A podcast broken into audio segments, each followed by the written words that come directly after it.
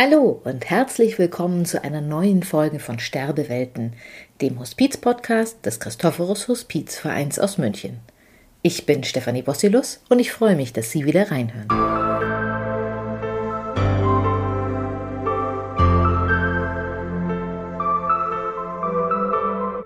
Das Christophorus Hospiz ist nicht nur ein wichtiger Ort für Menschen am Ende ihres Lebens, sondern hier können auch Studenten der sozialen Arbeit wertvolle Erfahrungen in einem Praktikum sammeln. Michael Klausing traf Antonia, die im Christophorus Hospiz fünf Monate lang einen Einblick in die Hospizarbeit erhalten hat. Sie erzählt uns von ihren Erfahrungen im Umgang mit Sterbenden und was sie aus dieser Zeit persönlich für sich mitnimmt. Jetzt wünsche ich Ihnen viel Spaß beim Zuhören. Mir sitzt heute eine junge Dame gegenüber, Antonia Poser. Poser ist richtig ausgesprochen, ja, gell? Klingt sehr französisch. französisch genau. 21 Jahre alt und seit fünf Monaten Praktikantin für das Studium der sozialen Arbeit beim Christophorus Hospizverein. Hallo Antonia. Hallo. Heute ist dein letzter Tag. Genau. Ich habe schon gehört, ein aufregender Tag. Mhm. Allen Adieu sagen und dann auch noch wir beide mit dem Podcast. da wollen wir ein bisschen sammeln. Vielleicht als erste Frage, wie bist du zu uns gekommen? Ich meine, für eine junge Frau ist es ja nicht unbedingt das Naheliegendste, ins Hospiz zu gehen, zu sterbenden Menschen. Mhm. Ähm, das ist eine gute Frage, die wurde ich auch schon öfter gefragt, auch im Studium. Ich studiere soziale Arbeit im vierten Semester und da habe ich tatsächlich keinen anderen, der dasselbe macht wie ich. Das ist ein Praktikumssemester und ich habe lange überlegt, wo ich mein Praktikum machen soll. Und ich habe einfach festgestellt, dass im Hospiz oder insgesamt im palliativen Bereich, dass man da sehr viel tun kann. Also ich erlebe auch von anderen Kommilitoninnen, dass die einfach im Jugendbereich auch was machen können. Aber letzten Endes ist es dann so, dass sie den Menschen verabschieden und dann nie wiedersehen und dann nicht wissen, was mit dem passiert. Und gerade im palliativen Bereich weiß man einfach, wo man ist. Man kann ganz viel für den Menschen tun und gerade im ganz Kleinen. Und das ist das, was mir so gefällt, dass eben von der Gesellschaft her dieses einfach nur Dasein, das ist schon so ein großer Teil davon und das hilft den Menschen schon so viel weiter oder nur zuhören. Und das gefällt mir einfach sehr gut. Aber es klingt so, als wenn du dich relativ schnell auch gebraucht gefühlt hast und das Gefühl hast, hier kann ich mich richtig gut einsetzen. Mhm. Gab es denn davor auch Interesse? Wie hast du denn von Hospiz vorher gehört? Also meine Eltern sind beide Ärztinnen und ähm, daher, da hatte ich natürlich schon Kontakt zu teilweise Tod und Sterben beziehungsweise mit Krankheiten, aber natürlich nicht in dem Sinne, also in diesem starken, also nicht Todeskrankheiten, Todesnachrichten, sondern noch im Allgemeinsinn, also die sind auch im Allgemeinbereich. Also du hast ein paar Themen und ein paar genau. allgemeine Informationen vorher schon gehabt, aber nicht, was dann konkret passiert. Nee, das habe ich nicht so, das wusste ich davor nicht. Und auch das Thema Tod und Sterben, ich habe das Glück, dass das in meinem Leben noch nicht so oft Thema war. Sei froh. Genau, aber es war jetzt auch nie ein Tabuthema. Also ich konnte da zum Glück mit meinen Eltern immer drüber sprechen, wenn ich das Bedürfnis hatte. Und es wurde aber auch als ganz normal gesehen. Also meine Eltern haben Tod und Sterben immer als Teil des Lebens gesehen. Und ich glaube, dadurch habe ich auch so einen guten Bezug dazu. Ja, du bist nun als junge Frau zu uns gekommen. Hat dir das geholfen oder fandst du es eher schwierig?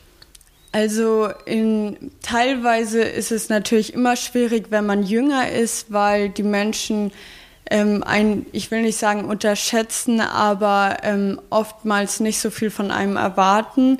Und das merke ich einfach, dass ich sehe auch noch jünger aus, als ich sowieso schon bin. Und ähm, an den Blicken merkt man schnell so, okay, die ähm, denken die sich denn? jetzt, was will die Person hier? Mhm.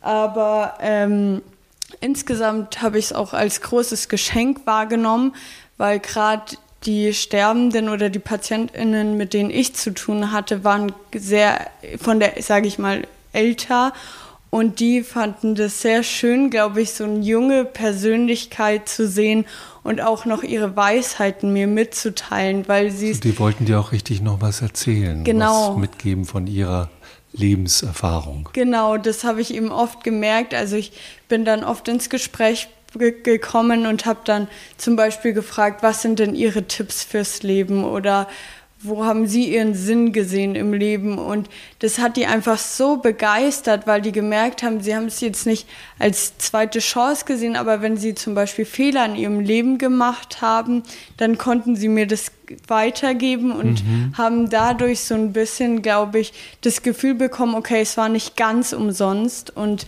das habe ich einfach gemerkt, dass die Menschen mir gerne Weisheiten oder ähnliches mitgegeben haben. Also ich habe ganz oft den Satz gehört, ähm, lebe nicht das Leben, was andere von dir erwarten. Und das fand ich einfach ganz toll. Und Finde das hört raus, man, was du selber machen genau, willst. Genau, und das hört man ja ganz oft mal so, aber wenn es von einer Person kommt, die das wirklich so erlebt hat, dann ist das nochmal was ja. anderes. Und du hast natürlich als junger Mensch auch einen offenen Blick, einen mhm. offenen Blick auf das, was passiert.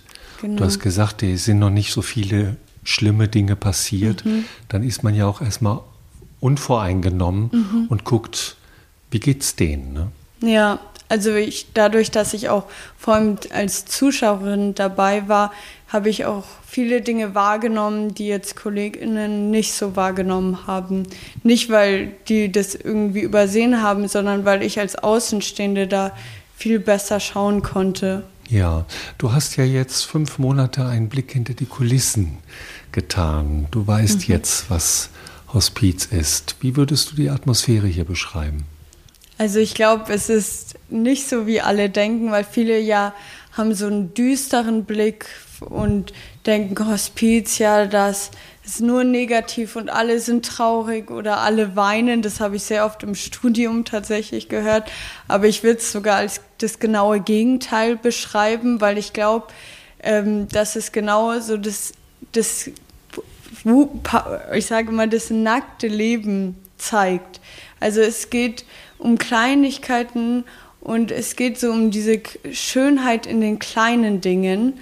Und es ist einfach eine ganz tolle, insgesamt ganz tolle Atmosphäre, aber man lernt so das Wertschätzen von unglaublich kleinen Dingen. Und das finde ich, das macht es so kostbar. Und aber es ist insgesamt einfach sehr bunt und man versucht eben noch so viel rauszuholen aus dem Leben. Ich höre so Achtsamkeit kommt bei mir. Genau. Und eine Wertschätzung für kleine Dinge. Ja. Für mich war, als, als ich das erste Mal ins Hospiz kam, auch überraschend, wie viel hier gelacht wird. Ja.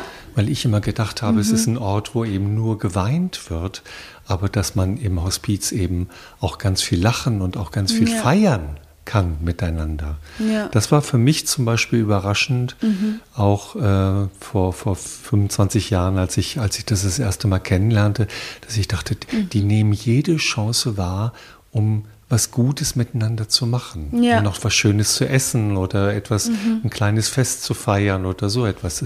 Das, verbindet ja. man ja auf den ersten Blick auch nicht unbedingt mit Hospiz. Ne? Ganz genau. Also so ging es mir auch. Also ich habe vor kurzem erst mit drei älteren Damen oben Rommel Cup gespielt und es war einfach so lustig, weil ähm, die das auch so, das war nur in diesem Moment haben die gelebt. Die haben nicht an die Zukunft gedacht, auch nicht an die Vergangenheit, sondern es ging in dem Moment nur um das Spiel und nur darum, das zu gewinnen. Und das fand ich einfach, hat mir unglaublich viel Spaß gemacht. Wie geht es dir damit, wenn du weißt, du sprichst mit einem Menschen, der nicht mehr lange zu leben hat? Das ist eine gute Frage. Also ich glaube, bei mir ist es ganz individuell, was für eine Person ich gerade vor mir habe. Also ich, mir ist es oft dann, ich habe das gar nicht so die ganze Zeit im Hinterkopf, sondern nehme die Person einfach so, wie sie ist. Aber ich glaube, es ist auf jeden Fall so, dass mehr Ehrlichkeit, im, also insgesamt mehr Ehrlichkeit bei den Besuchen da ist, weil man eben, ich, man hat nicht so, also ich habe auch die Erfahrung gemacht, gerade ganz am Anfang, dass ich einem Patienten versprochen habe, dass ich seinen Lieblingstanz lerne bis zum nächsten Mal. Wow. Und das Problem war dann aber, dass ich im Urlaub war und das nächste Mal abgesagt habe, den nächsten Termin mit ihm und er ist dann verstorben und ich konnte ihm nie wieder diesen Tanz zeigen. Mhm. Und da habe ich sofort gemerkt, okay, ich kann einfach keine Versprechungen mehr machen, die ich nicht halten kann. Mhm. Und seitdem bin ich einfach sehr ehrlich, aber immer noch auf gesunde Art und Weise. Also wenn ich merke, die Person will über bestimmte Themen nicht sprechen, dann sollte man das auch nicht ansprechen. Aber es ist so eine ganz, also eben ganz schöne Beziehung so zwischen den Menschen. Das kann man gar nicht richtig in Worte fassen, merke ich gerade. Aber genau, also das was ganz Besonderes sein. Bei mir kommt an, du lässt dich auf die Person ein, die dir gegenüber ist mhm. und auch, dass du sehr deutlich spürst, dass es kostbar ist, was gerade passiert, ja. weil man nicht weiß, wie viel Zeit man miteinander hat. Genau. Wie ist es denn bei deinen Kommilitonen und bei deinen Freunden, die so in deiner Altersklasse sind, wenn du jetzt von, von den Erfahrungen hier erzählst? Mhm. Setzen die sich auch damit auseinander? Gibt es also, da Interesse? Genau, Interesse ist auf jeden Fall da, aber ich merke schon, dass es begrenzt ist. Also zu viel sollte man dann auch nicht über das Thema reden, habe ich gemerkt. Also am Wochenende war, war ich gerade mit KommilitonInnen unterwegs und ähm, da habe ich gemerkt, ich habe drüber geredet, aber es war dann auch schnell so, okay, jetzt das Thema sollten wir jetzt wieder beiseite legen.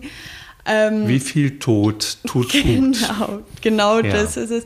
Aber ich merke insgesamt, dass das Thema äh, bei jungen Menschen, dass man mit jungen Menschen besser drüber reden kann als mit Erwachsenen und dann nochmal mit älteren fast gar nicht. Also das ist jetzt vielleicht auch bei meiner Familie so gewesen, aber ich habe einfach gemerkt, dass dadurch, dass bei mir das Thema noch so weit weg ist, der natürliche Tod zumindestens, ähm, konnte ich da ganz einfach drüber reden und mit meiner Schwester auch. Und ich habe gemerkt, bei meinen Eltern ging es schon schwerer, obwohl die auch da ganz normal mit mir drüber geredet haben. Aber gerade mit meiner Oma konnte ich da habe ich das Thema gar nicht angesprochen, weil ja. ich mir einfach wusste, dass sie damit schon viel zu viel in Kontakt getreten ist, gerade durch Freundinnen, die gestorben sind. Aber ich höre auch so die Erfahrung, wirklich ein Gefühl dafür zu entwickeln, wann ist der richtige Zeitpunkt, darüber mhm. zu reden ja. und bringt es auch was? Ja. Ist es für beide Beteiligten auch gut? Ja, mhm. also ich hab, wir haben auch, ich habe ja das ähm, Seminar von den HospizhelferInnen mitgemacht, die Ausbildung, und da hatten wir die Aufgabe, uns selbst und andere zu fragen, wie sie gern beerdigt werden würden. Und da habe ich einfach gemerkt, also mit meiner Schwester und meinen Eltern war das, also mit meiner Schwester, die, der war das ganz egal, die hat sich noch gar nicht damit auseinandergesetzt. Meine Eltern waren, ähm, hatten sich schon, glaube ich, Gedanken drüber gemacht, aber waren auch so, oh je, wieso sprichst du das Thema denn jetzt an? Und meine Oma hätte ich, die, meine Oma hätte ich das gar nicht gefragt. Mhm. Mhm. Genau. Du hast vorhin gesagt, dass du sehr gerne Menschen unterstützt und mhm. dass das hier auch für dich ein guter, ja, eine gute Energie gewesen ist. War dann auch irgendwann mal, dass das Gefühl hattest, jetzt reicht's?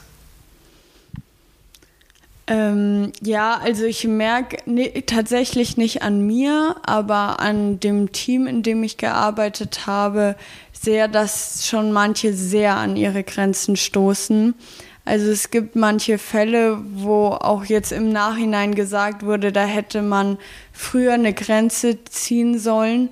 Und ich habe das Glück oder auch nicht das Glück, wie man sieht, dass ich nur teilweise mit gekommen bin und auch nicht diese Last hatte von den von der Verantwortung, die konnte ich sozusagen an meine Kolleginnen weitergeben, weil die mit mir vor Ort waren mhm. und dadurch ähm, war zum Glück, wenn ich belastet war, konnte ich sagen, das wird mir zu viel und an meine Kolleginnen. Und dann konntest du es weitergeben. Genau, aber die Möglichkeit haben die natürlich nicht und ich da hat man schon ab und zu gemerkt, ja. dass da dass es sehr schwierig einfach wurde, weil sie so viel helfen wollten, aber nicht das einfach in einem bestimmten Rahmen ist. Aber so die Erfahrung klingt für mich durch, dass es doch wichtig ist, einen wachen Zugang zu Grenzen zu haben, mhm. zu spüren, wo ist auch gut oder wo kippt es jetzt gerade sich auch nicht zu übernehmen. Ja, absolut. Also ich hatte auch eine Leitung eben drüben im Team und die hat mir immer wieder gesagt, wie wichtig es ist, dass man einfach auf sich selber achtet. Also das habe ich auch sehr stark gemerkt, dass ähm, und gelernt, dass man auf sich achten muss und auch dann irgendwann sagen muss, nee, hier ist die Grenze. Und das ist, glaube ich, das ist eine Lebensaufgabe, Nein zu sagen und das Tanz, Nähe und Distanz zu haben. Oh, da Aber hast du schon ein paar knackige Themen genau, bekommen. Absolut. Ähm, welche Eigenschaften findest du selber wichtig für einen guten Umgang mit sterbenden Menschen? Also ich glaube, Offenheit mit dem Thema insgesamt, dann sollte man, glaube ich, auch einigermaßen stabil sein, psychisch vor allem, dass man nicht dann, wenn man zum Beispiel Erfahrungen selbst gemacht hat, das kann hilfreich sein, aber wenn man dann nur noch bei sich selbst ist, wenn man jemanden sterben sieht, dann kann das sehr schwierig sein. Und ich glaube auch, was wichtig ist, ist so ein bisschen Humor. Das mhm. habe ich hier auch gemerkt, dass man es nicht zu ernst nimmt und das mit einer gewissen Leichtigkeit sieht. Eben wie du schon angesprochen hast, dass man drüber über in Situationen einfach lacht und dann nicht sagt, hey, man sollte ja. jetzt nicht lachen, das ist eine viel zu ernste Situation, sondern einfach auch Spaß an dem Beruf hat und dass man eben empathisch ist und mit Menschen umgehen kann. Ich habe immer so ein Bild, dass das Pendel, wenn es ausschlägt, immer nach beiden Richtungen ausschlägt. Das heißt, es geht nie ja. nur in die eine Richtung. Mhm. Und dass der Humor so helfen kann, was zu öffnen und ja. auch gut in der Balance zu bleiben. Genau. Also ich glaube schon, dass, und ich glaube, Humor spielt gerade, wenn Not an der Frau und am Mann mhm. ist, nochmal eine ganz wichtige Rolle. Ne? Ja. Hat dich eine Begegnung hier besonders berührt? Also ich glaube, da gab es so viele Begegnungen. Ich könnte gar nicht, also da, also jede Begegnung hat mich eigentlich berührt. Ich glaube, ich fände es auch komisch, wenn mich manche Sachen nicht berührt hätten. Aber es gab ein, also sich für eine entscheiden ist ja, sehr schwierig. Ja. Aber, Aber, das ist nicht keine Entscheidung gegen die anderen, sondern da, da war jemand, da war eine Begegnung, die auch äh, dir was gezeigt hat oder die was mit dir zu tun hat. Und ich glaube, dass mhm. diese Begegnungen immer wieder kommen. Ja, ich glaube, es war eine, das ist jetzt wirklich schwierig, sich für eine zu entscheiden, aber ähm, eine Begegnung, die ich hatte, die war jetzt vor kurzem erst, war mit einer Patientin, äh, mit der ich mich sehr gut verstanden habe und auch der ich, glaube ich, sehr ähnlich war vom Lebensstil her. Die war so eine Lebefrau, die ist Motorrad gefahren und das hat man einfach gemerkt. Und ähm, ich habe die getroffen. Äh, also ich hatte, habe eine Hospizhelferin an sie vermittelt und ähm, man hat auch gemerkt, sie hat sich so hergerichtet und die Haare gewaschen. Ja. Und ich habe mich sehr gefreut darüber, weil man einfach gesehen hat, sie hat sich Mühe mit ihrem Aussehen gegeben und hatte auch ein bisschen aufgeräumt. Und die hat dann, ähm, ist leider jetzt verstorben und hat vermutlich selbst ihr Leben genommen mit den Medikamenten. Und das ist mir sehr im Gedächtnis geblieben, weil ich daran gesehen habe, dass man wirklich nie sagen kann, was in den Köpfen von Menschen, ja. äh, was da in sich und erstmal nicht leicht zu verstehen, aber auch gar nicht leicht zu verarbeiten. Absolut. Und ich ja. höre auch erstmal stehen lassen und vielleicht auch mit anderen drüber reden. Genau. Wie ist dir das damit gegangen? Ja, also da das lernt ich, man ja auch. Ne? Genau, da habe ich einfach gemerkt, dass dieses Zeit, wo ich dachte, ja, das ist positiv, sie hat sich gewaschen, sie hat sich hergerichtet, vielleicht auch ein Abschied hätte sein können, aber man weiß es einfach nicht und dass man immer aufmerksam und äh, an, die, an die Besucher und Besucherinnen rangeht und dass man einfach immer im Hinterkopf haben sollte, dass das letzte Mal sein könnte, dass man jemanden ja. sieht. Wach, aufmerksam und eben diese besondere Aufmerksamkeit, mhm. das schilderst du. Ne? Ähm, jeder von uns hat ja so eine innere Prioritätenliste, so was so wichtig ist, was, was, was wir ganz wichtig finden, mhm. was dann so ein bisschen drunter ist und so. Mhm. Hast du das Gefühl, da hat sich was verändert durch deine Erfahrung hier im Hospiz? Ja, also das Gefühl habe ich auf jeden Fall. Da hat sich sehr, sehr viel verändert. Und deswegen finde ich eigentlich, sollte jeder das mal erlebt haben, weil ich habe das Gefühl, diese Prioritäten sind bei vielen einfach nicht richtig sortiert. und das führt, auch zu viel Unglück in der Welt. Also ich muss schon sagen, dass einfach bei mir früher Priorität war schon meine Familie, aber man sieht es oft so als selbstverständlich und auch meine Gesundheit war ganz weit unten.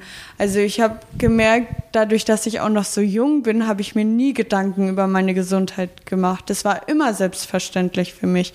Und auch wo ich wohne, dass ich atme, dass ich gehen kann, dass ich ähm, flexibel sein kann, wohin und wie, wohin ich gehe. Und das hat sich ganz stark geändert. Einfach insgesamt ist mir auch die Zeit viel wichtiger geworden und vor allem, wie ich meine Zeit nutze. Die Dinge, die scheinbar so normal sind, die mhm. kleinen Dinge. Genau. Wahrnehmen als etwas Besonderes, ja. etwas als auch ein Geschenk Mhm. Also das höre ich auch. Gesundheit, ja. das kommt sehr bei mir an. Natürlich bist du eine junge Frau, da steht Gesundheit oft noch nicht so sehr im Vordergrund. Ja. Aber auch zu sehen, nein, das ist nichts Selbstverständliches, mhm. sondern das ist auch was, wofür ich Danke sagen kann. Ja. Also genau, wie du gerade sehr gut beschrieben hast, einfach die kleinen Dinge im Leben. Und das klingt so plausibel, aber das ist es nicht. Trotzdem, also, du hast es erlebt und du mhm. hast es empfunden. Ja. Und an mir ist es heute für, für im, im, Namen von allen Kollegen auch an dich Danke zu sagen. Toll, dass Gerne. du hier warst. Du sitzt da vor mir in deinem gelben Hemd auf einem gelben Sofa. Du strahlst und Danke. das wird von dir bleiben. Herzlichen Dank, Antonia. Danke auch dir.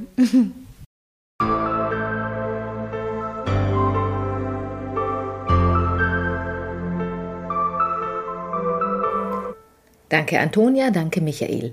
Es ist immer wieder spannend, wenn gerade junge Menschen von ihrer Mitarbeit im Hospiz berichten und erzählen, was diese Zeit für sie bedeutet hat. Wenn Sie sich für das Christophorus Hospiz in München interessieren, dann schauen Sie doch gerne mal auf unserer Website unter www.chv.org vorbei. Und wenn Sie mögen, dann schicken Sie uns auch gerne Feedback, Fragen oder Themenwünsche an bildung.chv.org. Bis zur nächsten Folge. Machen Sie es gut.